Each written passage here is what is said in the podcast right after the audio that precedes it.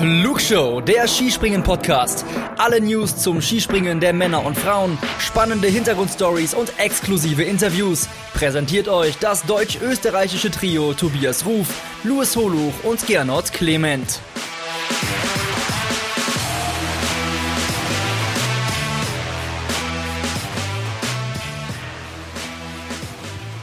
Das Skispringen-Wochenende in Gedichtform.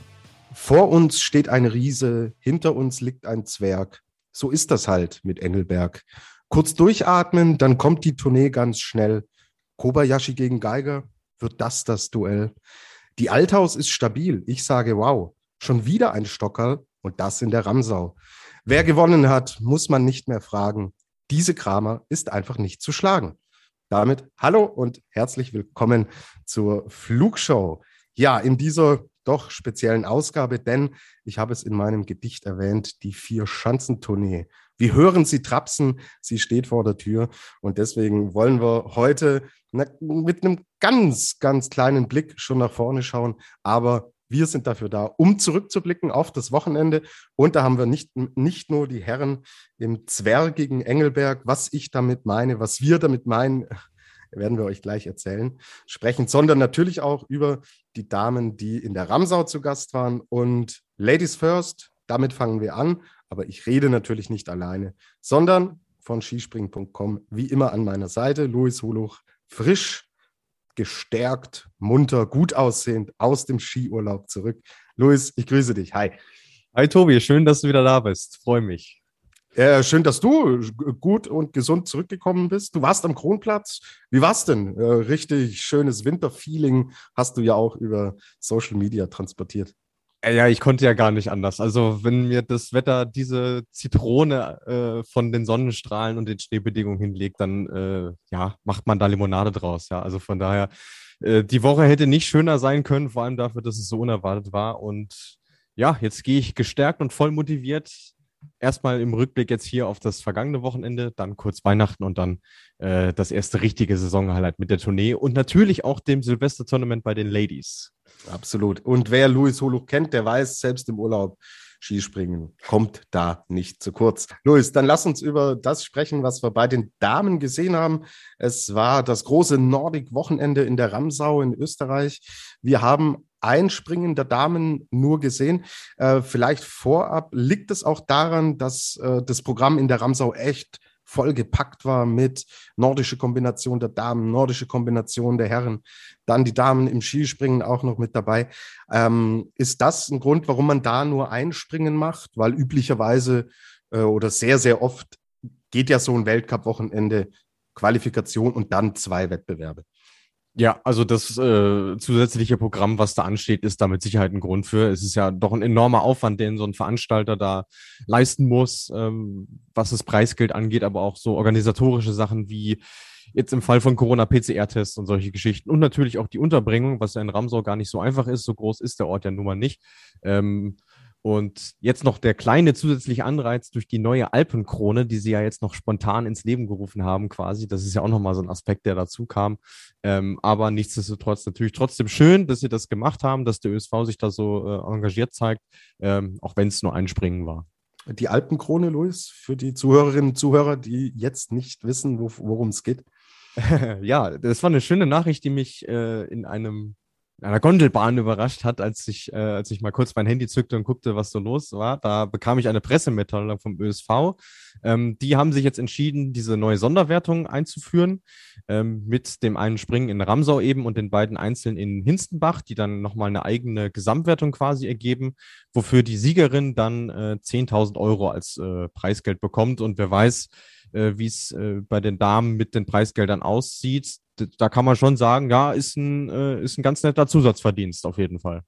Genau, kann man mal mitnehmen und dann spekuliert man natürlich als österreichischer Austrager, dass das an Marita Kramer gehen wird. Aber vielleicht gibt es ja eine Katharina Althaus, die der das Geld noch wegschnappt. Ja. Freunde, lasst uns reingehen dann in dieses einzige Wertungsspringen, das wir gesehen haben. Und ja, unser Gedicht erzählt ja in sehr, sehr kurzer Fassung das, äh, was wir am Wochenende dann sehen. Und ja, auch wenn die Abstände schon deutlich größer waren.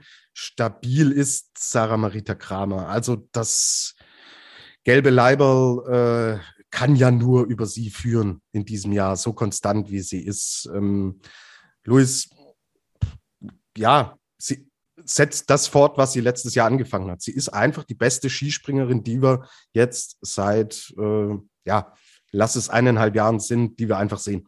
Ja, absolut. Und äh, ich hatte so einen leichten Klingenthal-Flashback, weil sie sah auch wieder nicht ganz glücklich aus mit, äh, mit ihren Sprungleistungen, die sie da am Wochenende vollbracht hat. Wahrscheinlich, weil sie gesehen hat, na, es gab dann doch die eine oder andere, die noch ein bisschen weiter auch gesprungen ist. Also da hat sie mit Sicherheit noch ähm, Verbesserungspotenzial für sich gesehen. Aber ich meine, am Ende gibt ihr das Ergebnis recht. Und äh, was ich letzte Woche schon sagte, ja, sie ist im Moment einfach diejenige, die entscheidet, ob sie oder jemand anderes gewinnt. Und das ist sie Woche für Woche in der Lage, einfach äh, umzusetzen. Also man sieht es ja schon, wenn sie oben den, den Schanzentisch quasi verlässt, mit welcher Höhe sie, sie raussteigt und wie sie den Sprung dann noch schneller macht. Selbst auf so einer kleinen Schanze wie jetzt in Ramsau äh, hat das schon Eindruck gemacht. Und ja, also äh, da setzt sie für sich Maßstäbe und für die Konkurrenz natürlich erst recht. Genau, nach sieben Springen 630 Punkte. 100 Punkte gibt es für einen Weltcupsieg. Also das ist eine, eine sehr, sehr klare Ansage und sie ist jetzt vor Katharina Althaus, sind es äh, im Endeffekt jetzt 170 Punkte, die sie da knapp vorne ist. Also bald ist sie raus aus der, aus der Marge, dass äh, Althaus zwei Springen gewinnen könnte und sie zweimal eine Null schreibt. Ähm, da ist die Tendenz in dieser Saison im Endeffekt sehr, sehr eindeutig und sehr, sehr klar, auch wenn man sieht, wie sich's äh, unten raus dann weiterentwickelt. Also Sarah Marita Kramer hat erst die Quali gewonnen, hat dann das Springen gewonnen. Aber ja, Louis Katharina Althaus das war jetzt nicht nur irgendwie so eine Anfangseuphorie, die man ja auch im Sport und im Skispringen auch manchmal sieht, dass jemand sehr gut reinkommt, es dann aber ein bisschen schwieriger wird. Da können wir bei den Herren, glaube ich, ein paar Beispiele auch immer gezielt nennen. Ähm, sie ist extrem stabil, auch was das ganze Flugsystem angeht, was dieses Selbstverständnis auch angeht. Es passt einfach von oben bis unten dann bei ihr. Ja, und ähm, ich kann mich erinnern, wir hatten vor kurzem auch so dieses Thema Rückenwindspringer äh, und da hatte ich sie ja auch genannt, dass das schon eine Disziplin ist, die sie sehr gut beherrscht und das hat sie jetzt genau in Ramsau auch wieder ähm, unter Beweis gestellt, weil es eigentlich in jedem Durchgang, also vom Training angefangen über die Quali, über die beiden äh, Wertungsdurchgänge dann, äh, es gab permanent Rückenwind. So ist das mal zu der Tageszeit, in der man in Ramsau springt und also wie sie dem getrotzt hat und dann auch äh, in den weiten Bereichen, wo es dann wirklich zählt und wichtig wird, auch immer schöne Landungen setzt, äh, das spricht einfach für sie. Also sie ist aktuell in einer sehr guten Form, ist äh, in der Lage, den Sprung auf jede Schanze zu übertragen und steht absolut verdient derzeit auf Platz zwei im Gesamtweltcup. Ja, definitiv. Kann ich mich nur anschließen. Ähm, ja, nutzt man den Moment. Bleiben wir vielleicht gerade beim deutschen Team.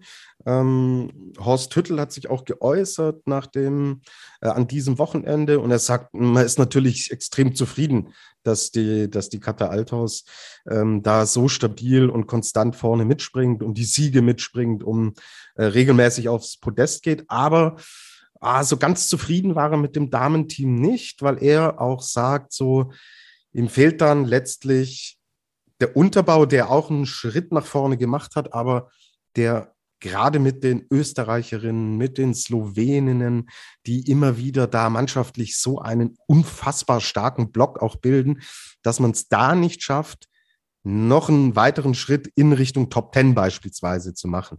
Schließt du dich im Endeffekt dieser Ansicht äh, von Horst Hüttel an? Ja, denn wenn man sich mal überlegt, woher kommt das Team, muss man sagen, also bis auf Katharina Althaus, die jetzt halt wieder einen Schritt nach vorne gemacht hat, hat sich im Rest nicht so wahnsinnig viel getan. Also ähm, ich, ich kann verstehen, dass er da, dass er da enttäuscht ist. Vielleicht hatte man sich auch nach dem guten äh, Auftaktwochenende in Nizhny Tagil dann noch ein bisschen mehr erhofft, weil da gab es ja die Top Ten Ergebnisse zusätzlich zu dem, was Katharina Althaus da abgeliefert hat. Aber seitdem halt nicht mehr. Und äh, es verfestigt sich schon so eine Tendenz, dass man nicht über Top 20 aktuell ähm, hinauskommt als äh, Springerin Nummer zwei und drei im, im DSV. Und ich, ich bin da auch bei ihm. Also man, man man darf damit auch nicht zufrieden sein. Also es kann eigentlich nicht sein, dass Katharina Althaus da Woche für Woche mit ähm, Top-5-Ergebnissen irgendwie das Ergebnis quasi äh, reparieren muss. Also da müsste von den anderen schon noch ein bisschen was kommen, auf jeden Fall. Genau, also 18. Platz, Selina Freitag, 19. Pauline Hessler, dann haben wir Juliane Seifert auf Platz 26, Anna Rupprecht verpasst äh, die Punkte auf dem, auf dem 32. Platz. Ähm, ja, Karina äh, Vogt leider nicht für den Wett Wettbewerb qualifiziert. Wenn man sieht, so, ähm, ja, angenommen, Katharina Althaus würde mal aus gesundheitlichen Gründen ausfallen oder hätte mal extrem Pech, äh, wäre man schon extrem, extrem weit weg von der Weltspitze. Und ja, man sieht das natürlich übergeordnet auch immer so ein bisschen in, in äh, Teamgedanken. Und da sind einfach ähm, Nationen dabei, die uns da weit voraus sind. Man steht zwar auf dem auf dem dritten Platz in der Nationenwertung. Aber wenn wir uns die Rückstände anschauen, Österreich führt die Nationenwertung mit 1449 Punkten an. Slowenien hat 1257 Punkte und dann klafft eine Lücke von über 500 Punkten mhm. nach sieben Wettbewerben. Das ist eine fette Ansage. Ja, und ich, ich sage jetzt mal was, was vielleicht ein bisschen hart klingt, aber was man nicht vergessen darf, dass Deutschland aktuell auf Platz drei liegt, liegt vor allem daran, dass die beiden Nationen, die dahinter kommen, nämlich Japan und Norwegen, mal mindestens ein, wenn nicht sogar zwei große Ausfälle haben. Also Japan eben mit Maruyama, die in der letzten Saison auch aufs Podium gesprungen ist, die sicherlich nochmal einen Schritt nach vorne gemacht hätte in dieser Saison. Und Norwegen natürlich äh, mit Maren Lündby und Erin Maria Quandal, die sonst natürlich auch ein Kandidat für Top 3 gewesen sind. Und ja, also der allein, dass Deutschland quasi halb so viele Punkte hat wie, wie Österreich, also das, das spricht ja schon Bände, ähm, ist allerdings auch dann irgendwo vermessen zu sagen, ja, Deutschland muss sich jetzt mit Österreich messen, weil also wir haben in den letzten zwei, drei Jahren eben nicht vier Springerinnen gehabt, die äh, in die Top Ten springen im Gegensatz zu Österreich und auch nicht zu Slowenien. Also der Vergleich ist dann schon ein bisschen ungerecht, aber wenn es um so einzelne Ergebnisse geht, wie gesagt, kann man Horst Hüttel dann nur recht geben, da muss dann zukünftig doch ein bisschen mehr kommen. Ähm, vor allem, wenn man überlegt, es sind jetzt noch genau zwei Springen bis zur ähm, Olympianorm, die dann erfüllt werden muss. Und wir haben jetzt zwei Springerinnen, die die Norm erfüllt haben und zwei Springerinnen, die die halbe Norm haben. Nach jetzt sieben Springen. Also das alleine ist, glaube ich, schon Zeugnis genug dafür, dass da noch ein bisschen mehr hätte kommen dürfen. Genau. Es werden trotzdem vier Damen hinfahren nach, nach Peking. Ja. Das ist die Anzahl, ja. die man nominieren darf und dann auch mitnehmen wird. Aber auch natürlich im Hinblick auf das Mix-Team äh, wäre so eine zweite stabile Dame natürlich auf die Medaillenchancen, die man im Mix-Team dann natürlich hat, wäre das extrem wichtig. Man hat es in Oberstdorf bei der WM gesehen. Anna Rupprecht hat es da extrem gut gemacht und wenn sie da nicht so stabil gewesen wäre, wäre das nie im Leben mit der Goldmedaille aufgegangen. Mhm. Ja. Gut. Ähm, wie setzt sich so ein, so ein Nationencup dann äh, jetzt beispielhaft auch an diesem Wochenende in der Ramsau zusammen? Ja, Österreich steht vorne und wenn wir uns die Ergebnistafel ansehen, wissen wir halt auch, warum. Ja, ähm, Marita, äh, Sarah Marita Kramer hat gewonnen, haben wir gesagt. Daniela Iraschko-Stolz ist Sechste, Eva Pinkelnick ist Achte, Lisa Eder ist Elfte, Jacqueline Seifritzberger ist Dreizehnte. Ähm, Gut, am Ende des Tages ist Sarah Marita Kramer auch die, die die Trophäen für die österreichische Mannschaft konstant holt. Aber die anderen sind halt, wieder Thema Konstanz, konstant um die oder in den Top Ten unterwegs. Und so sammelt man die Punkte, um dann in der Nationenwertung auch vorne zu sein. Genau so ist es. Also die großen Punkte holt Kramer nun mal, wenn die jedes Wochenende ein 100er oder ein 80er schreibt. Äh, das ist schon mal viel, was damit in die Wertung einfließt. Und die anderen machen eben mit. Also die haben vor allem im Sommer die, äh, die Chance genutzt, sich tagtäglich mit ihrem Training zu messen und wachsen auch daran. Und äh, auch eine Daniela Eraschko-Stolz hat in dieser Saison noch keinen perfekten Sprung gemacht. Das hat sie gesagt und ist trotzdem konstant vorne mit dabei und hat schon Podestplatz, äh, Podestplatz geholt. So.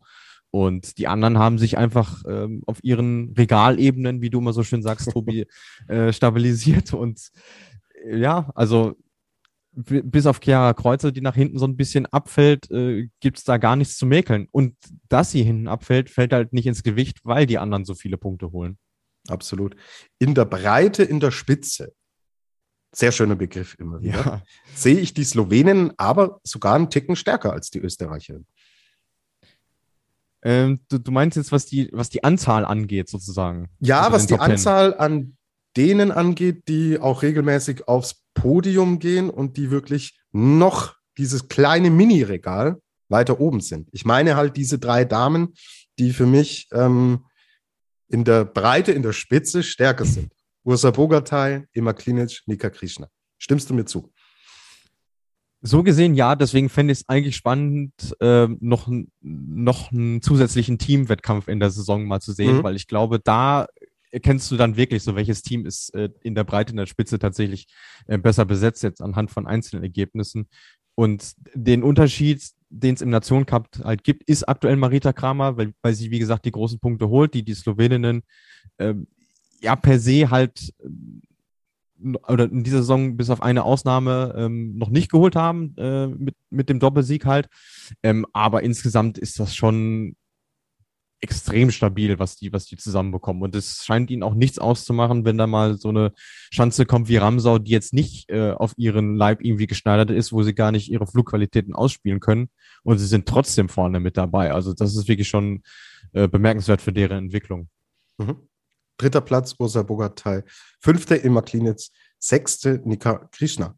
Spricht dann im Endeffekt auch für sich, wie stark gerade diese drei Damen im Endeffekt vertreten sind. Luis, wir haben Fragen bekommen von euch da draußen. Uns haben wieder viele Hörerfragen erreicht. Und fangen wir doch mal an. Nico Piliskic. Es ist zwar von seiner Seite eher ein Rant, als eine Frage, also eher eine Beschwerde als eine Frage. Aber er will äh, gerne die Meinung dazu hören. Warum ist Nika Krishna am Freitag so schlecht bewertet worden? Äh, da, du springst am weitesten, schreibt er, und die Juroren sind so geizig mit den Punkten.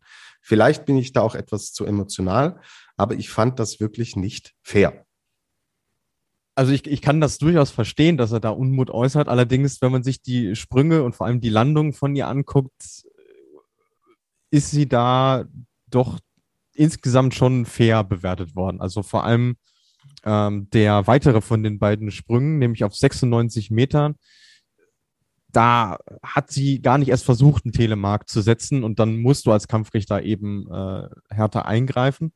Ähm, was ich allerdings sagen würde, dass es irgendwie nicht sein kann, dass man zwischen dem ersten und dem zweiten Sprung nur einen halben Punkt Unterschied bei den Stilnoten hat, obwohl die Landung im zweiten insgesamt schon sauberer und besser war als im ersten Durchgang. Also wenn du die Sprünge jetzt nicht gesehen hast, würdest du denken, gut, die Landungen sahen gleich aus, sahen sie aber nicht. Und insgesamt sind auch an dem Wochenende wieder sehr wenige gute Noten nur vergeben worden. Also es ist auch bei den Kollegen im ORF, bei denen ich das Springen verfolgt habe, äh, mit unserem Spätzle Andi Goldberger auch echt ein Thema gewesen, dass man gesagt hat, ja, irgendwie mehr als ein 18er gibt's nicht. Und ähm, ja, ich, ich gebe den, ich geb den Kollegen da auf jeden Fall recht. Also das ist auch was, was mir nicht so, nicht so gut gefällt. Aber jetzt im Falle von Nika Krishna finde ich es insgesamt schon okay. Äh, über einen halben bis einen ganzen Punkt mehr hätte man sicherlich äh, reden können, aber großen Einfluss aufs Ergebnis hätte es ja dann auch nicht gehabt. Das kann auch immer schlimmer äh, kommen. Hast du Jarl Magnus Rieber gesehen am Wochenende in der nordischen ja. Kombination? Ja. Der, der in, der in den Schnee äh, greift nach der Landung, mhm. äh, noch vor der Sturzlinie. Man ist oben, aber wohl im Kollektiv nicht gesehen hat, auch nicht dann im Endeffekt den Videomonitor hat, um das nochmal zu prüfen. Und Rieber zwar Abzüge bekommen hat, weil die Landung nicht sauber war, aber nicht die Anzahl der Punkte, die man abzieht, wenn ein Sprung als gestürzt gewertet wird. So, mhm. also kann im Endeffekt da dann, und das war wirklich eine Ungerechtigkeit, weil das hat ihm äh, im Endeffekt 20, 25 Sekunden Zeit hätte ihn das gekostet für die äh, Runde dann im Laufen. Und dadurch, dass man es nicht sieht, nicht gesehen hat, gut, Rieber hätte das auch so gewonnen. Ja, wer nordische Kombination verfolgt, weiß das. Aber dass man da im Endeffekt äh, also technisch deutlich weiter sein müsste, dass sowas auszuschließen ist. ja, müssen wir, glaube ich, nicht drüber sprechen. Also. Hundertprozentig, ja. Also ich meine, wir leben aktuell noch im Jahr 2021, dem nächsten 2022, da sollte sowas möglich sein, ja. Ja, das äh, sehe ich auch so. Aber vielleicht sind es solche Präzedenzfälle, die dann da auch zum, zum Umdenken anregen. Ich möchte mit dir kurz über Sarah Takanashi sprechen. Und ich sehe keinen einzigen Stockholplatz in dieser Saison. Mhm macht sie die Anti-Takanashi, die sonst im Weltcup immer regelmäßig die Stockerplätze und die Siege einfährt und zum Großereignis für den ganz großen Wurf hat es dann nie gereicht. Ähm, stell die Frage hinten an, war ein blöder Kommentar. Vielleicht mal grundsätzlich, warum reicht es denn nicht für die, für die Top 3? Ich meine, in sieben Springen keinen einzigen Podestplatz kennt man so von ihr nicht. Ja, das ist richtig. Äh, also es kommt dann, also muss es auch immer Springen für Springen betrachten. Also mal hat sie es selber halt auch weggeworfen, indem sie halt auch keine guten Landungen gesetzt hat und dafür halt in dem Fall auch zu Recht schlecht benotet wurde. Jetzt an dem Wochenende muss man sagen, Mai, die drei, die auf dem Podest gelandet sind, die waren dieses kleine Quäntchen besser. Und ob sie jetzt die Anti-Takanashi macht, also glaube, wenn man sie fragen würde, hätte sie mittlerweile schon gerne mal einen Podestplatz geholt, weil das natürlich auch ihr, ihr Anspruch ist. Und ich kann mir auch nicht vorstellen, dass sie irgendwie absichtlich sich selber jetzt so ein bisschen unterm Radar fliegen lässt, ja, damit sie dann bei Olympia den ganz großen Wurf äh, landet, weil die Grundsatzform muss ja schon stimmen, dass, äh, dass das möglich ist. Aber ähm, ja, im Moment äh, fehlt ihr so ein kleines Quäntchen und vielleicht auch so ein bisschen die, die Coolness. Also ich habe auch so ein bisschen den Eindruck, dass es in ihr schon arbeitet. So, wie, wie, wie kann das sein, dass da jetzt äh, drei, vier, vielleicht sogar fünf äh, Woche für Woche besser sind als, als ich? Und wenn du das nicht gewohnt bist, mei, äh, ich will jetzt keine schwarzen Wolken irgendwie aufziehen lassen, aber Gregor Schlierenzauer hat ja so eine ähnliche Situation gehabt. Der war als Teenager, hat der alles in Grund und Boden gesprungen und wenn es da mal nicht lief, hat er auch das Nachdenken angefangen. So, das ist, das ist völlig normal und natürlich kann man nicht ausschließen, dass es sich äh, noch zum Guten wendet für sie. Aber es ist schon auffällig, dass es bis jetzt noch nicht geklappt hat bei ihr. Luis, einen Satz, der hier nie fehlen darf, auch für dich. Das macht dann auch was mit einem. Ja, also, ja wie ja. konnte ich nur? Eine Woche nach meiner Landslein, ja. Eig eigentlich müssten wir den Lanz der Woche mal einführen. es ist zwar immer dann das Gleiche, der Satz, ja, aber er muss hier Woche für Woche fallen. Ja, darf ja. nicht fehlen. Aber okay. dann bitte vom Original einsprechen lassen. Das würde ich mir sehr oh. wünschen. Oh, okay nächste Mission, die wir haben. Danke dafür, Luis, weil es doch auch eine Personalie ist, die das Skispringen äh, bei den Damen seit sehr, sehr vielen Jahren äh, prägt und eine interessante Entwicklung, die wir da sehen. Und sie mit Katharina Althaus eigentlich die einzige ist, die da regelmäßig konstant auch vorne mit reinspringt, auch wenn es jetzt noch nicht für die Podestplätze gereicht hat. Aber durchaus interessanter Punkt. So, jetzt können wir eigentlich unseren Award vergeben. Oder Luis, bist du schon, bist du schon soweit? Ja, immer. Dann Musik bitte.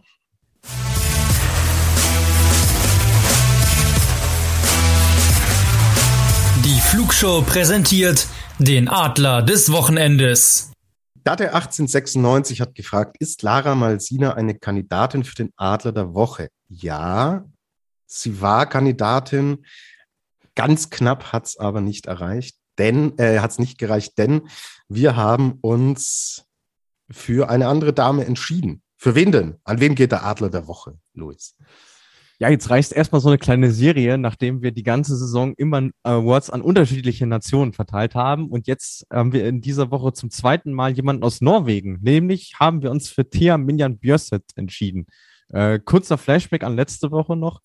Da hat sie ziemlich unsanft äh, auf den Hang geschmissen in Klingenthal. Es ist Gott sei Dank glimpflich ausgegangen. Aber jetzt am Freitag hat sie sich mit Platz 9 sehr formidabel zurückgemeldet mit ihrem ersten Top-10-Platz in der laufenden Saison. Und das auf einer Schanze, die ihr auch nicht liegt. Also auch der Goldi hat gesagt, dass ja, das ist, äh, sie hat ihre Stärken schon eher im fliegerischen äh, Bereich und das sieht man ja auch, wenn man sie sich anschaut. Sie ist klein, sie ist leicht, äh, springt ein interessantes Flugsystem, was eigentlich eher auf die großen Chancen passt. Und dass das jetzt in Ramsau äh, funktioniert hat, vor allem mit dem Hintergrund eben, was letzte Woche passiert ist, äh, war dann für uns Grund genug, ihr in dieser Woche diesen Award zu verleihen. Absolut. Herzlichen Glückwunsch. Beste Norwegerin auf dem neunten Platz und ist alle Ehren wert. Aber auch Lara Malzina hat als Zwölfte ein sehr, sehr gutes Springen gezeigt und war hier unsere Kandidatin auch für den Adler der Woche. So, Luis, ähm, die Damen machen ganz kleines bisschen länger Pause, als es die Herren tun. Wie geht's denn jetzt weiter? Ja, jetzt wird erstmal hoffentlich irgendwie äh, Weihnachten gefeiert. Aber dann äh, steht ja auch schon das große nächste Fest an, aber auch Skispringen. Tatsächlich das erste Mal zwischen den Jahren, wie man so schön sagt. Denn es gibt das neue Silvester-Tournament in Ljubno ob Savinje. Ähm, da gibt es zum ersten Mal zwei Einzelspringen im K.O.-Modus. Wie sollte es auch äh, an Silvester und Neujahr anders sein? Ja, also wer da nicht im K.O.-Modus springt, hat das Skispringen nie geliebt, um Rudi Völler hier noch zu zitieren. Ähm, da haben wir am 29. 12. Nee, ist ja Quatsch. Am 30.12. haben wir die Qualifikation um 16.30 Uhr. 16.30 Uhr ist dann auch die äh, Startzeit für den ersten Durchgang am 31., also am Silvestertag um 16.30 Uhr und am Neujahrstag gibt's um 10.45 Uhr die Qualifikation für das Springen, was dann um 16 Uhr startet. Also macht's am besten so, schaut's euch äh, Garmisch-Partenkirchen an und bewegt euch danach nicht vom Fleck, denn es gibt weiterhin Skispringen. Okay. Date fragt, ob ähm, dieses ganze Event jetzt in Ljubno ähm, eine Chance auf eine Vier-Schanzentournee bei den Frauen ist. Es soll auf jeden Fall mal der Startschuss äh, für diese Entwicklung sein. Ne? Also ähm, in der nächsten Saison soll dann auch eine Station in Österreich dazukommen. Welche das ist, äh, wissen wir stand jetzt noch nicht. Es wird Villach gehandelt, also auch eine, eine Normalschanze, dass man dann zumindest äh, vier Wettbewerber auf zwei Schanzen hat. Ähm, was dann natürlich irgendwo dagegen spricht, dass man die Damen in das äh, Rahmenprogramm der echten Vierschanzentournee quasi aufnimmt. Also wir hatten ja letzte Woche auch das Thema Preisgeld und ich habe mir da jetzt Tage nochmal so weit äh, Gedanken gemacht, dass es irgendwie schon widersprüchlich ist. Letztes Jahr sagt man noch, ja, wir können die Damen nicht dazu nehmen, weil es auch ein monetärer Aspekt ist, ein organis äh, organisatorischer. Und jetzt ein Jahr später gibt's auf einmal das Fünffache an Preisgeld ähm, für, für die Herren und die bleiben, die Damen bleiben wieder äh, neben, neben der Spur sozusagen oder werden nicht mit berücksichtigt. Also es scheint so, als ob man da eher weiterhin so sein eigenes Ding macht. Die Verschanzentournee bleibt die Verschanzentournee und die Damen kriegen dann halt was anderes. Für mich ist das leider Gottes eine veraltete Ansicht, ähm, aber wenn's, wenn die Damen trotzdem was bekommen, ähm, ja, beißt man in den sauren Apfel, so möchte ich es mal sagen. Aber ich, ich glaube, man hört schon raus, dass ich da kein großer Fan von bin. Das hört man sehr deutlich raus. Ich finde es auch ehrlich gesagt nicht, nicht wirklich logisch gelöst. Ähm, auch logistisch. Ja. Weil, wenn man die, die Tournee eh veranstaltet und ja, wenn du zeitlich ein bisschen in Trouble kämest, wäre es, wenn dann in Garmisch und in in Innsbruck, weil da die, Springen nicht am Abend unter Flutlicht stattfinden. Aber die Basis mit, äh, mit Oberstdorf und, und Bischofshofen wäre ja eh gelegt. So, die Springen sind am Abend weit nach 16 Uhr, in Bischofshofen sogar äh, erst 17.30 glaube ich, mhm. in hm. diesem Jahr. Also da wäre zeitlich so viel drin und mit ähm, etwas logistischem Fingerspitzengefühl könnte man das, glaube ich, auch anders lösen oder dass man an den freien Tagen dann die Damen vielleicht springen lässt. So, äh, okay, ist aber ein eigenes Thema für sich, müssen wir heute nicht, nicht groß diskutieren. Ähm, also, äh, ein klares Jein so auf die Antwort. Es ist ein Vorgeschmack auf, dass da vielleicht ein Event kommt, aber eine Vier-Schanzentournee im klassischen Sinne, wie, wie wir sie kennen, ähm, wahrscheinlich eher nicht. Gut. Hast du noch irgendwas zum Wochenende in der Ramsau? Nee, tatsächlich nicht. Äh, es war ja leider Gottes sehr kurz, aber ich glaube, wir haben soweit alles abgehandelt. Wunderbar. Kurze Pause, dann geht's ab nach Engelberg.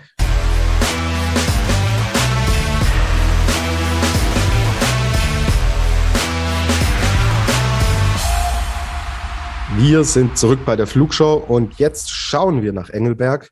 Dort haben zwei Generalproben für die Vier-Schanzentournee stattgefunden. Luis, Engelberg. Ich bin kein Fan. Du auch nicht. Das weiß ich.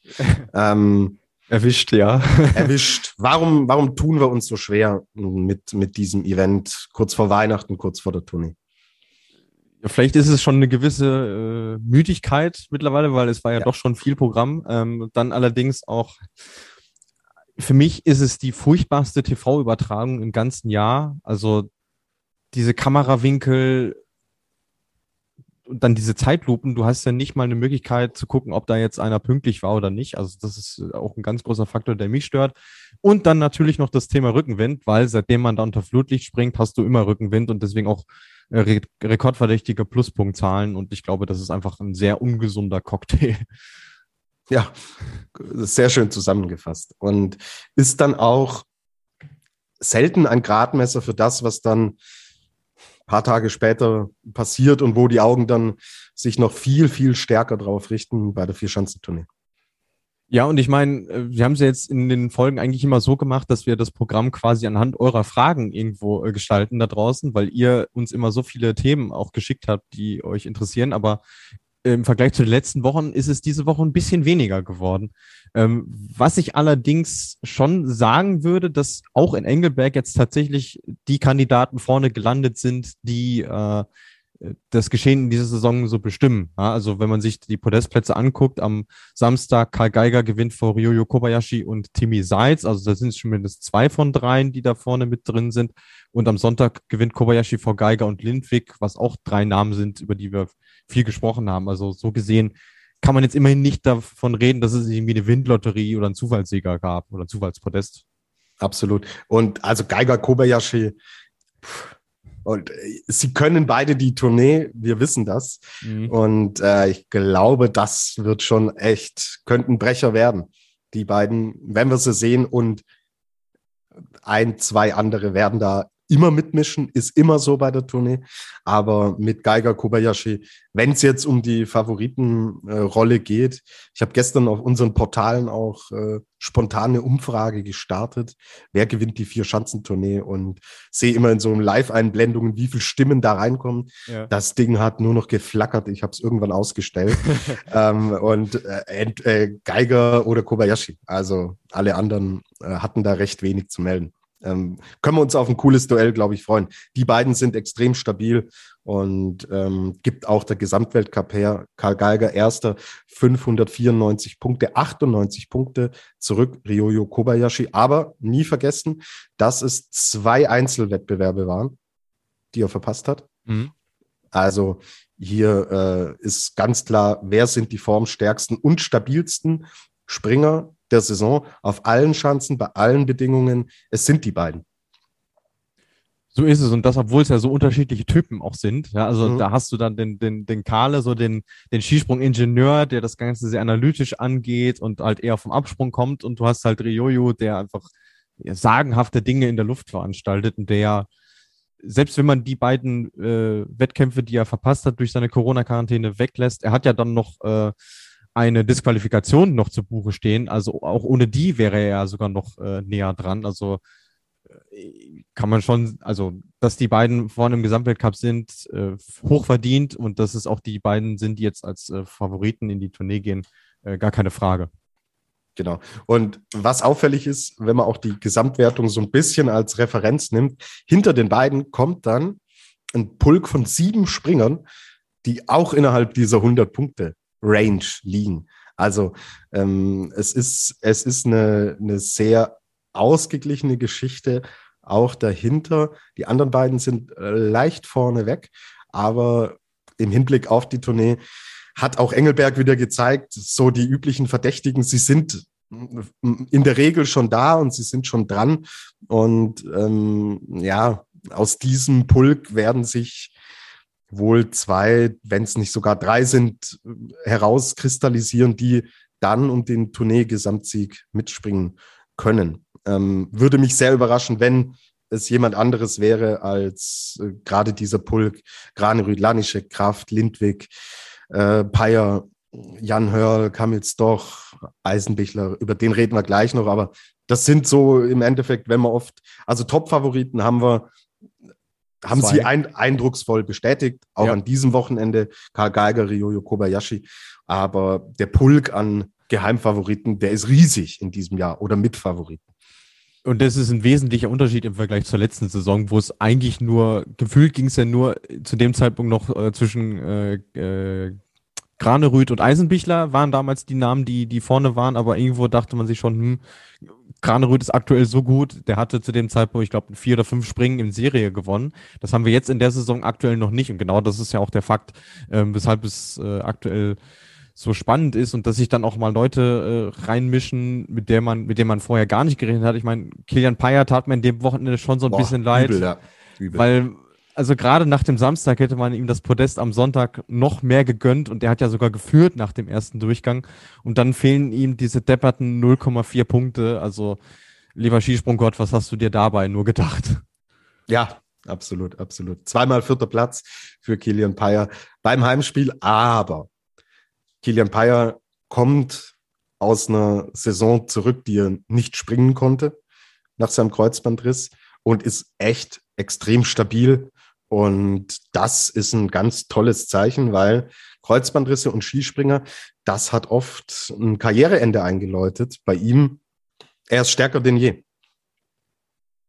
Ja, und das, obwohl der Mann ja auch schon eine WM-Medaille gewonnen hat. Also das darf man nicht vergessen. Irgendwie äh, kommt es einem fast so vor, als ob er daran angeknüpft hat, wo er vor der Verletzung irgendwo aufgehört hat. Und das ist wirklich was, was sehr bemerkenswert. Und ich meine, äh, so oft hat man in einem Skisprung-Podcast mittlerweile nicht mehr die Gelegenheit, über die Schweiz zu sprechen. Und dann äh, freut es uns natürlich sehr. Vor allem, wir hatten ihn ja auch schon zu Gast. Also wenn ihr die Folge noch nicht gehört haben solltet oder vielleicht neu bei uns seid, dann hört da gerne noch mal rein. Sehr sympathisch, sehr angenehm, sehr positiv vor allem. Genau, aber klar, WM-Medaille ist das eine, Stabilität ist das andere. Und die bringt er jetzt wirklich konstant mit. Und ähm, deswegen, Kilian hebt sich dann das Podest. Vielleicht für die Vier-Schanzentournee auf. Hätte er wahrscheinlich auch. Das wäre natürlich, ja. Dagegen. Gut, arbeiten wir mal so ein bisschen ab, ähm, was, was sonst noch los war. Und auch, wie gesagt, mit einem kleinen Auge blicken wir auch Richtung Vier-Schanzentournee. Juli hat uns einige Fragen eingeschickt und daran können wir, glaube ich, relativ gut einige Teams auch im Endeffekt abarbeiten. Glaubt ihr noch an ein Wiedererstarken der polnischen Mannschaft? Außer es doch ähm, hält im Endeffekt da keiner die Fahne hoch. Oder sollte man sich lieber auf Schadensbegrenzung äh, konzentrieren und nächstes Jahr wieder angreifen? Ja, mh, hm, also gut, wer Kamils doch abschreibt, der kann sich selbst abschreiben. Ja, der ist, was die Höhepunkte angeht, immer da. Und er hat sich jetzt auch wieder wirklich gut rangerobbt und rangearbeitet, was die, was die Tournee angeht. Ansonsten ist dieser Eindruck schon richtig. Ja, ähm, da stimmt's fundamental nicht in dieser Mannschaft. Muss man leider so festhalten und bilanzieren. Es sind dann mal äh, so ein paar Punkte mit dabei, wo man sagt, ja, hm, okay, ein, ein Piotr Joua wird 15. am Sonntag. Auch ein Kopatski springt irgendwann mal, ähm, der jetzt, der jetzt auch nicht mit dabei war, springt keine Ahnung, mal in die Top 15. Ah, doch, er war dabei, aber 42. Äh, Platz lese ich hier. Also äh, sie, sie sind nicht mehr auf dem Schirm, ja. Und das sind schon, ja, gravierende, gravierende Probleme. Also der, ähm, ich finde den, find den Samstag extrem erschreckend, Luis, dass wir im Endeffekt nur Kamils doch haben, der in die Punkte springt. Also das ist wirklich ähm, die, die, die Krönung dieser äh, schwachen Saison äh, bislang und ich finde es dann auch schwierig, also von Schadensbegrenzungen kann man äh, zumindest in Bezug auf den Gesamtweltcup nicht mehr sprechen, weil den kannst du nicht mehr reparieren, so das Thema ist durch. Jetzt bleiben halt nur noch die Groß-Events und dann im Grunde genommen auch nur Kamis doch, der das Ding noch irgendwie retten kann. Was ich aber noch frappierender finde als diese Ergebnisse an sich, das ist das eine. Das andere ist diese Ratlosigkeit, die, die, in, die in Polen herrscht. Also ähm, es weiß keiner, woran es liegt. Und ich meine, sie haben ja jetzt auch schon was probiert. Sie haben ein paar Jungs ja nach Ramsau geschickt zum, zum Training. Und äh, die kamen jetzt zurück und du hast nicht gemerkt, dass sich da äh, was getan hat irgendwie. Und das ist eigentlich, dann weißt du ja nicht, was du noch machen sollst. Sollst du jetzt eine B-Mannschaft schicken und, und gucken, dass die da irgendwie was reißen? Also das, also das erinnert wirklich schon so leicht an die dunkelsten Zeiten, die wir mal im deutschen Skispringen hatten. Ja, wo du froh sein musstest, wenn so ein Michael Uhrmann mal Zwölfter wurde oder so. ja, ist tatsächlich so. Ähm, haltet ihr einen vorzeitigen Trainerwechsel für denkbar? Boah, das ist ganz schwierig einzuschätzen.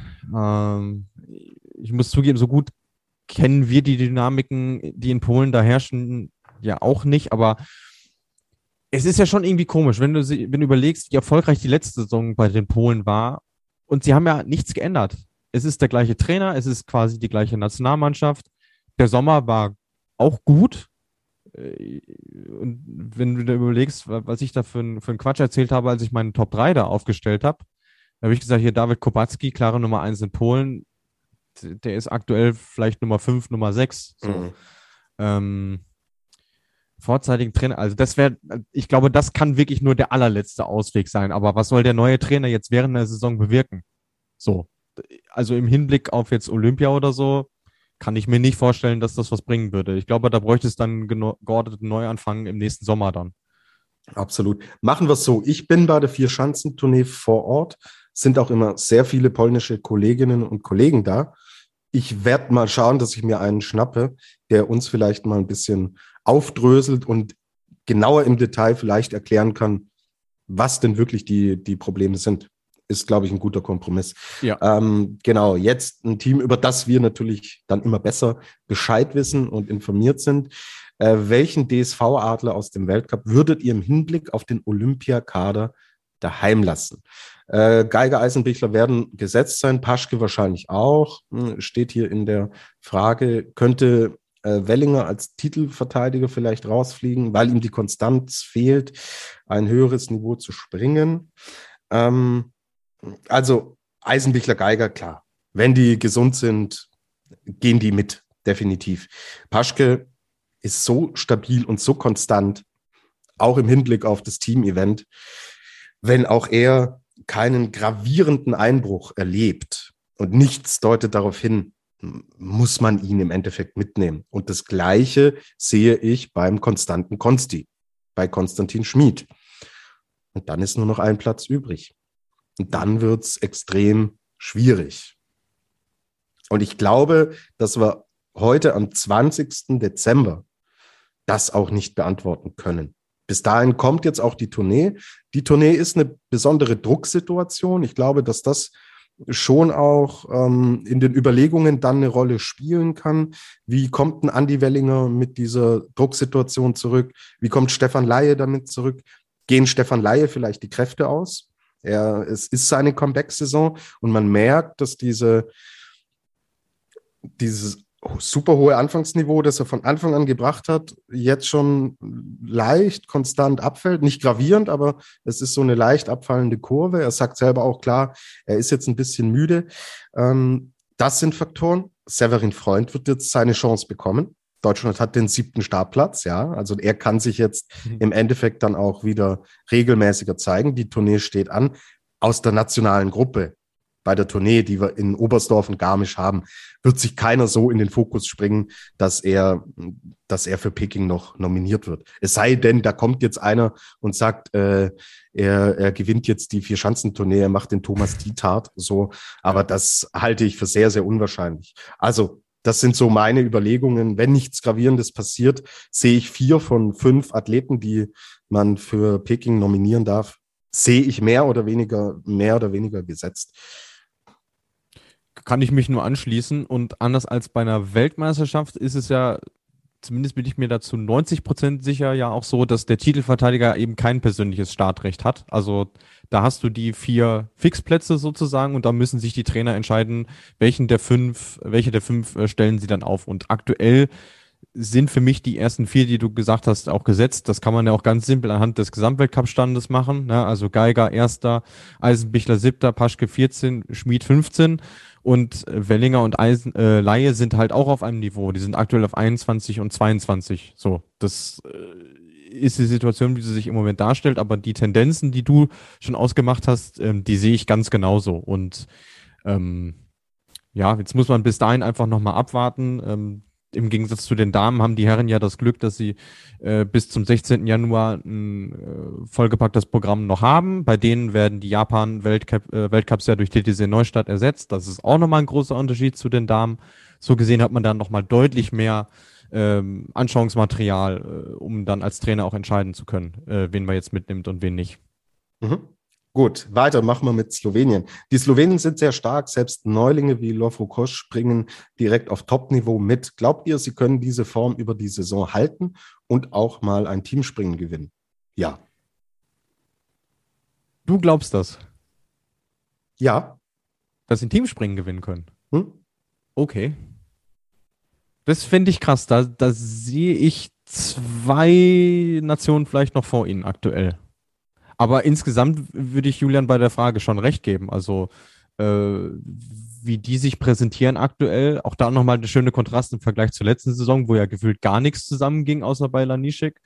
Das ist wirklich schon äh, ja, bemerkenswert. Sie hatten jetzt an diesem Wochenende auch ein, äh, noch ein anderes Trainerteam. Also Robert Rugotter und sein Co-Trainer äh, sind zu Hause geblieben. Da war jetzt die Zweitvertretung quasi da, aber du hast keinen Unterschied gemerkt. Also die Jungs haben ihre Sachen äh, einfach gut, äh, gut erledigt. Und ähm, ja, also Lofo Kos hatte ich, äh, glaube ich, auf Platz drei getippt in meiner internen Rangliste. Da lag ich zumindest nicht ganz verkehrt, äh, als kleinen Kontrast zu den Polen. Genau.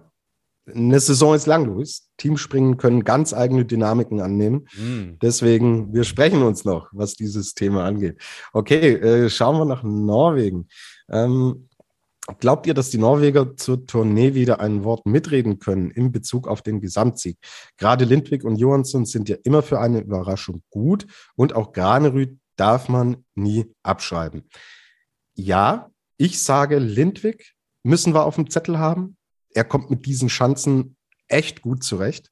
Also denkt an vor zwei Jahren zurück, als er aus dem Nichts im Endeffekt kam, mehr oder weniger, und da äh, Zweiter wurde und nicht weit weg war vom Gesamtsieg bei der Tournee letzte Saison.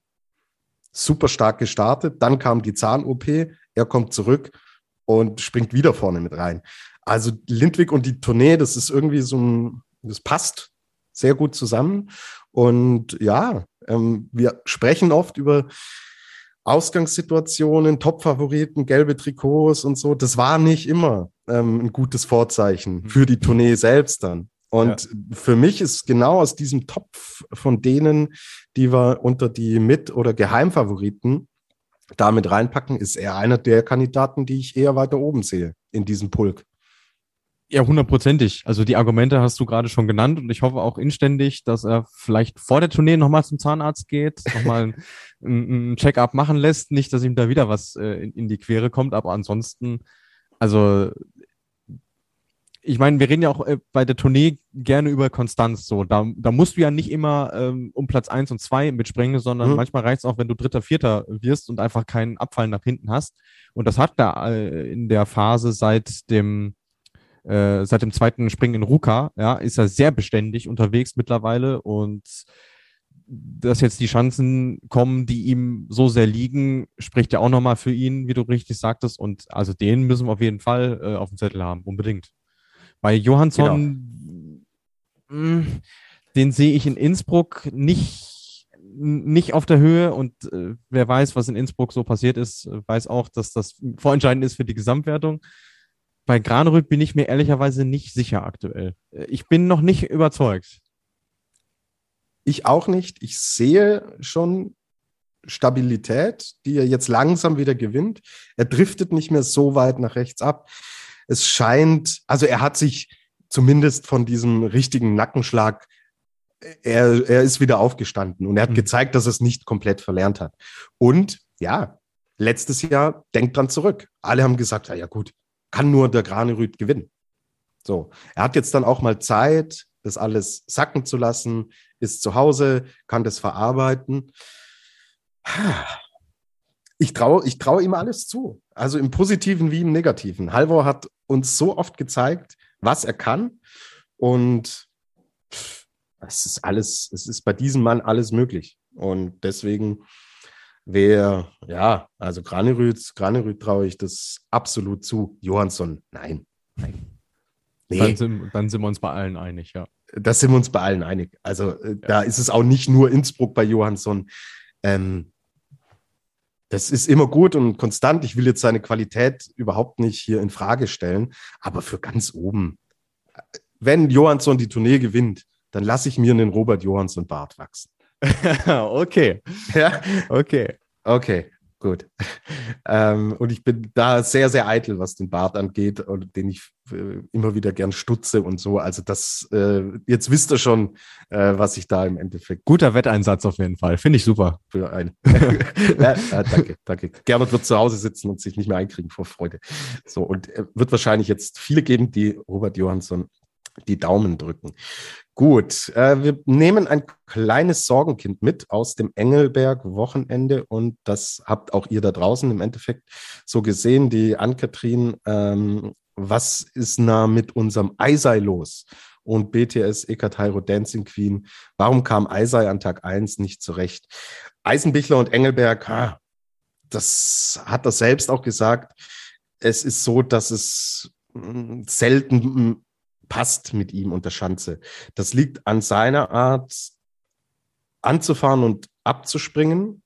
Auch wer in Engelberg extrem schnell rausgeht aus dem Tisch und da nicht im ersten Drittel die entsprechende Windunterstützung hat, hat einfach mit der Statik dieser Schanze echt Probleme. Und genau das ist ihm passiert es war im zweiten Drittel und, und unten waren die Bedingungen toll. Ja, aber er hat oben diesen Rückenwind, den, du hast es vorhin angesprochen, sehr viele haben. Und wenn er die Unterstützung am Anfang nicht kriegt, kommt er gar nicht in äh, die Möglichkeit, die guten Verhältnisse im zweiten und dritten Teil dann im Endeffekt auszunutzen und umzusetzen. Und das war auch in den Zeitlupen wunderbar zu sehen. Er hat selber auch gesagt. Und dann ist es halt sehr schwierig. So und ja, ähm, dass es auch geht in Engelberg und wenn alles passt und alles stimmt, hat er in der Qualifikation am Sonntag gezeigt.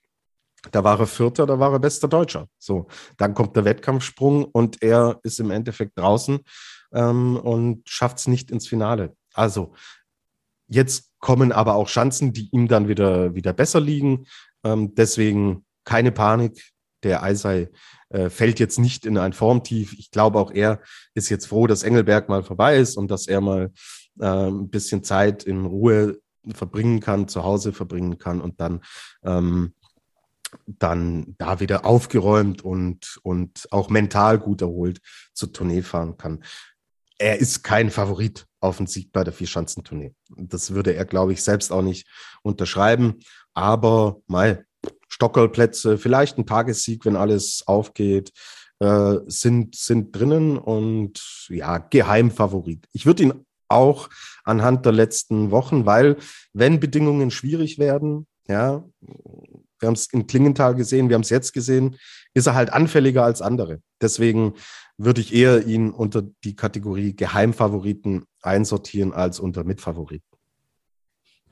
Kann ich mich im Großen und Ganzen nur anschließen. Und äh, gerade der Faktor, weil man, weil man weiß und weil er selber auch weiß, dass Engelberg halt nicht seine Paradeschanze ist, hakt er das Wochenende ähm, halt genauso schnell ab, wie wir das eigentlich ja auch äh, vorhatten.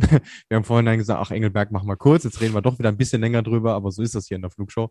Ähm, aber also das ist jetzt nichts, äh, wo man irgendwie sich großartig Sorgen äh, drum machen müsste. Ich meine, ähm, er hat ja auch bei uns in der Sendung gesagt, Oberstdorf, die Schanze taugt ihm.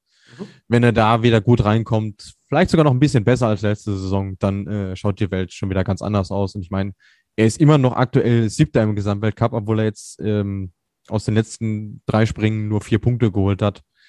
Also alles, alles in der Reihe, alles gut. Alles gut, genau. Und in Innsbruck ist er Weltmeister geworden. Deswegen, so schlecht kann das dort auch nicht sein. Also keine Panik rund um Markus Eisenbichler. So, jetzt machen wir Engelberg dann aber zu und vergeben auch hier den Adler der Woche. Und jetzt gibt's Musik.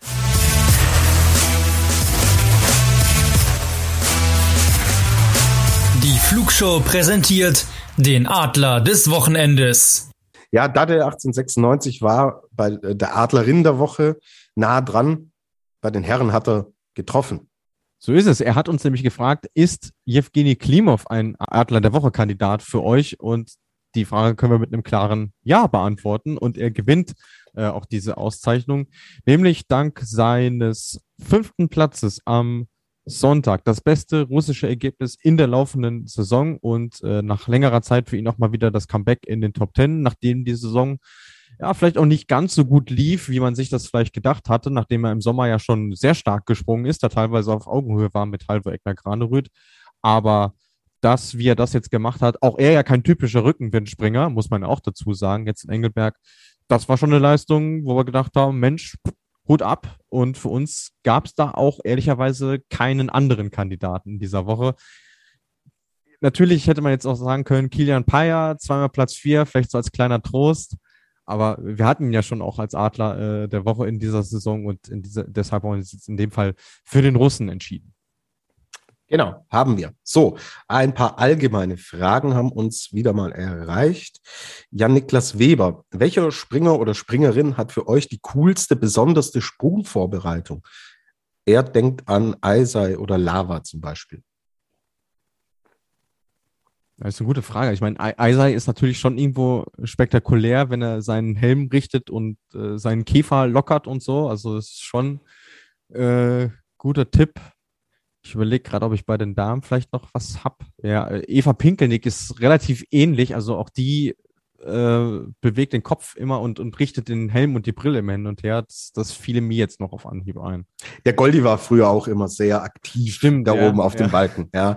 Ja. Und mit der persönlichen Sympathie, die dazukommt, würde ich ihn an dieser Stelle nennen. Wir beobachten es mal. Es sind auch so Dinge, auf die ich nicht so genau achte. Wir, wir machen es so, wir beobachten es mal. Wenn uns da was auffällt, wird man hier nochmal vielleicht näher drauf eingehen. So, Fräulein Julekamp, mögt ihr nochmal erklären, wie der Aufstieg vom COC in den Weltcup läuft? Äh, ja, da gibt's zwei Kriterien, die da im Wesentlichen für ausschlaggebend sind. Das eine ist die Skisprung-Weltrangliste. Also auch äh, in unserem Sport gibt es eine Weltrangliste, wo ähm, für einen gewissen Zeitabschnitt ähm, die Ergebnisse quasi gesammelt werden und daran äh, die, die Springer gelistet werden. Und dann gibt's doch die sogenannte World Cup Allocation List, also die quasi die Vergabeliste, wenn man so will. Und aus den beiden ähm, Komponenten setzen sich dann die Starterquoten zusammen. Die besten drei Nationen jeder Periode bekommen einen zusätzlichen Startplatz mehr. Ähm, jetzt in dem Fall sind es, glaube ich, äh, Norwegen, Österreich und Deutschland, wenn ich nicht äh, irre, aber das äh, bereiten wir zur nächsten Folge auch nochmal auf. Und die kriegen dann eben diesen einen zusätzlichen Startplatz äh, für die Periode mehr. Dann sind es in dem Fall sieben. Es könnten aber auch andere Nationen äh, treffen, die dann beispielsweise aktuell vier Startplätze haben. Die könnten dann fünf haben oder fünf Plätze haben, haben sechs. Äh, das hängt dann immer davon ab, welche Länder das sind und wie, wie die in diesen Listen so klassifiziert sind. Und die Trainer spielen natürlich auch eine Rolle. So. Genau. Die können dann natürlich sagen, so, wen nehme ich mit und wen Genau. nicht. Das eine war jetzt quasi das Regelwerk, was so als Grundlage gilt, aber am Ende haben natürlich immer die jeweiligen Cheftrainer äh, da das Sagen. Also wenn die Lust verspüren, quasi deren äh, den Springer, der in der COC-Liste am weitesten hinten gelistet ist, aber trotzdem eine Weltcup-Startberechtigung hat, den zu schicken, dann dürften die das natürlich auch, klar. Okay. Jule schreibt, frohe Weihnachten, Jungs, erholt euch gut. Du auch, danke. Wir werden es versuchen. Weiter geht's. So, äh, Patrick Seemann, ähm, welcher Springer, Springer ist aus eurer Sicht derjenige, der am wenigsten aus seinem Talent gemacht hat? Mir kommt da direkt Harry Olli ins äh, Gedächtnis mit seinen Eskapaden. An wen denkt ihr da? Kann ich mich eigentlich nur anschließen. Also das war immer einer, wo du so dachtest, Mensch, der hätte das Potenzial, mal die ganz dicken Dinger zu gewinnen. Und was er draus gemacht hat, äh, ja, tut weh, immer noch. Mhm. Datte ähnliche Richtung haben Bistö, Lars Bistö ist, glaube ich, ja auch ein, ein guter Name. Ja. Oder Harry Olli ihre Karrieren selbst ruiniert durch zum Beispiel den Mittelfinger von Olli damals. Ja, ich meine, ein Mittelfinger macht doch keinen, äh, keine kaputte Karriere, aber Ja. ähm, so äh, spricht schon auch für diese, diese, ja, vielleicht zu extrovertierte Art und ja, Also ich meine, der, der Mittelfinger ist ja auf der Schanze passiert, äh, können wir uns noch dran erinnern. Ich glaube, das war, war es nicht irgendein Schiefliegen, glaube ich sogar. Aber er hat sich halt auch neben der Schanze so viele Dinger geleistet, wo dann halt auch die dritte und vierte Chance vergeben wurde, wo du dann sagen kannst, okay, das, ja, äh, erfüllt dann auch irgendwie nicht ähm, den Stereotyp der, des Vorbildsportlers. Und Lars Bistel war ja einer von, ich weiß gar nicht, wie viele Springer es waren, fünf, sechs, sieben, äh, die mit verbotenen Substanzen erwischt wurden. Also auch das eigentlich eher ein Thema, was neben der Schanze äh, war. Aber das ist sicherlich nochmal ein anderer Fall. Also wenn du irgendwie Drogen nimmst oder, oder Doping Verstoß begehst, dann ist das sicherlich nochmal was anderes, äh, als wenn dir mal der Finger ausrutscht. Ganz genau. Okay, gut. Ähm, es gibt eine Ergänzung noch zur letzten Folge bezüglich COC Coach Decision, Luis? Ja, da hatte uns ja der Patrick gefragt, ähm, ob es im COC die Möglichkeit gibt, ähm, für eine Trainerentscheidung äh, die Bonuspunkte zu bekommen, also was ja nichts anderes ist als der Red Button. Und bei Severin Freund war es jetzt in Ruka so, dass äh, es diese Coaches Decision gab, er dafür aber keine Bonuspunkte äh, bekommen hat. Also das wollten wir an der Stelle dann noch nachreichen, weil wir letzte Woche gesagt hatten, ähm, die Möglichkeit gibt's prinzipiell, also im, im Reglement gibt's nichts, was dagegen spricht. Aber es ist immer die Frage, wie das angewandt werden kann. Und jetzt in dem Fall war es offensichtlich so, dass es diesen Umrechnungsfaktor äh, dann eben halt leider Gottes nicht gegeben hat. Mhm. Okay. Zwei Fragen haben wir noch. Maja fragt, was denkt ihr, wie sich das auf die Springer oder auf die Springen auswirken würde, wenn sie in komplett umgekehrter Reihenfolge starten würden? Also der Weltcup-Führende zuerst. Denkt ihr, dass sich an ihrer Leistung etwas ändern würde? Spannende Frage. Ähm, ich glaube ehrlich gesagt nicht, dass ich da was tun würde. Ähm, ich, ich glaube, ich fände es auch tatsächlich spannend, das mal zu sehen. Wer weiß, vielleicht du am Ende totales Chaos springen. Wäre ja auch mal witzig, aber ich glaube insgesamt, wenn du gut in Form bist äh, und die Bedingungen jetzt nicht total übel mitspielen, was du natürlich nie vorher weißt, dann äh, wird sich da nicht, nicht viel dran ändern. Es ändert sich natürlich was an ihrer Vorbereitung, weil sie dadurch äh, vielleicht sogar zwischendrin gefühlt eine Stunde Pause haben, wenn sie äh, gleich mit dem ersten Sprung in Führung gehen und dann im zweiten Durchgang als letzter äh, dran sind. Aber ansonsten kann ich mir nicht vorstellen, dass das das Skispringen revolutionieren würde. Nein, das glaube ich auch nicht. Gut, ähm, was haben wir denn noch? Ach ja, Dade fragt, warum wurden bei den Flugschanzen die Hillsize von 225 auf 240 gesetzt? Hat das Gründe? Äh, ja, das hat Gründe. Das ist äh, vor geraumer Zeit ähm, durch eine Regelanpassung der FIS, ähm, hauptsächlich auch durch Miran Tepisch, ähm, verändert worden, weil man gesagt hat, okay, äh, anstatt jetzt in, ähm, den Meterwert quasi als Grundlage zu nehmen, nimmt man die gewisse Gradanzahl ähm, der Hangneigung als, als Mittel sozusagen. Bei den Flugschanzen sind es jetzt, wenn es mich nicht ganz täuscht, 28 Grad, die dafür ausschlaggebend sind, Hangneigung. Ähm, und äh, das äh, hat man deshalb geändert, weil man festgestellt hat, ja, auf diesen äh, damaligen Hillsize 225, vor allem in Planitza, hattest du, ist der Bereich zwischen K. und Hillsize durch die Art der Schanze so gering gewesen, dass du halt auch viele Sprünge drüber hinaus hattest, die trotzdem sicher gestanden werden konnte. Und dann war, hatte man das irgendwann leid, äh, ständig verkürzen zu müssen, weil da jetzt einer 230 Meter gesprungen ist, obwohl das total sicher war. Also letzten Endes war es eher ein kosmetischer Eingriff als äh, jetzt irgendwie was äh, sicherheitsrelevantes oder ähm, ja gravierenderes. Okay, cool. Luis, vielen Dank, vielen Dank an euch da draußen. Wie immer viele und coole Fragen, die wir bekommen haben. So, und jetzt frohe Weihnachten. Wir nehmen uns ein paar Tage Auszeit, aber wer einen Skispringen-Podcast macht, der kann jetzt nicht sagen, ach, machen wir mal zwei Wochen Weihnachts- und Neujahrs- und Silvesterurlaub, denn die Vier-Schanzentournee steht an. Es wird dazu eine gesonderte Vorschau geben, die ihr noch vor der Tournee dann hören werdet. Wann genau, wissen wir noch nicht. Wir sammeln uns gerade termintechnisch und dann wird es da aber auf jeden Fall eine extra Ausgabe der Flugshow geben. Luis, frohe Weihnachten auch dir.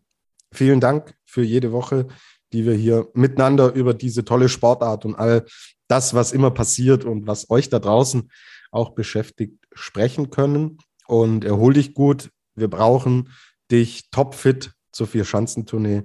Vielen Dank auch für diese Woche und du darfst das letzte Wort nach draußen senden. Ja, ich möchte mich natürlich auch äh, bedanken bei euch da draußen. Ähm, man kann ja jetzt auch so ein kleines Fazit ziehen nach diesem äh, Flugschaujahr. Es war wirklich sehr schön äh, mit euch, vor allem was wir Woche für Woche von euch äh, an, an Fragen und Meinungen äh, äh, reinbekommen. Das ist wirklich eine große Bereicherung und für uns natürlich auch eine Bestätigung, dass wir inhaltlich mit dem Projekt auf einem sehr coolen Weg sind. Äh, von mir natürlich auch an dich, lieber Tobi, vielen Dank. War, war richtig cool, dieses erste Saisonviertel, kann man sagen. Ähm, ich wünsche dir und natürlich auch allen da draußen frohe Weihnachten. Habt schöne Festtage mit euren Liebsten. Ähm, passt auf euch auf, bleibt gesund. Das ist das Allerwichtigste. Auch ihr erholt euch hoffentlich gut. Der Tobi hat noch eine kleine Ergänzung, sehe ich gerade. Ja, wenn du sagst, eure Liebsten. Gernot. Ich ja, wünsche dir ganz, ganz frohe Weihnachten. Unser Spätzle, ja. Ja, ich meine, da, dafür, dass du äh, in unserem WhatsApp-Chat angekündigt hattest, es wird zurückgespitzelt, war es doch sehr harmonisch diese Ja, er, er ist ja vielleicht bald wieder mit dabei. Ich heb mir ah, das okay. dann für den persönlichen ah, Infight auf. Alles ja? klar. Das okay. hat mehr Stil. Gut, dann bleiben wir jetzt in dieser Folge bei der Harmonie. Es passt ja auch, weil äh, wir nehmen jetzt am 20.12. auf. Es sind nur noch vier Tage bis Weihnachten. Macht euch eine schöne Zeit, erholt euch gut, sammelt auch ihr Kraft vor der Fischanzentournee. Ich glaube, da war echt was Großes, Cooles auf uns. Und bis dahin wünschen wir euch äh, schöne Feiertage, macht es gut und wie immer gilt, fliegt soweit es geht. Bis demnächst. Ciao, ciao.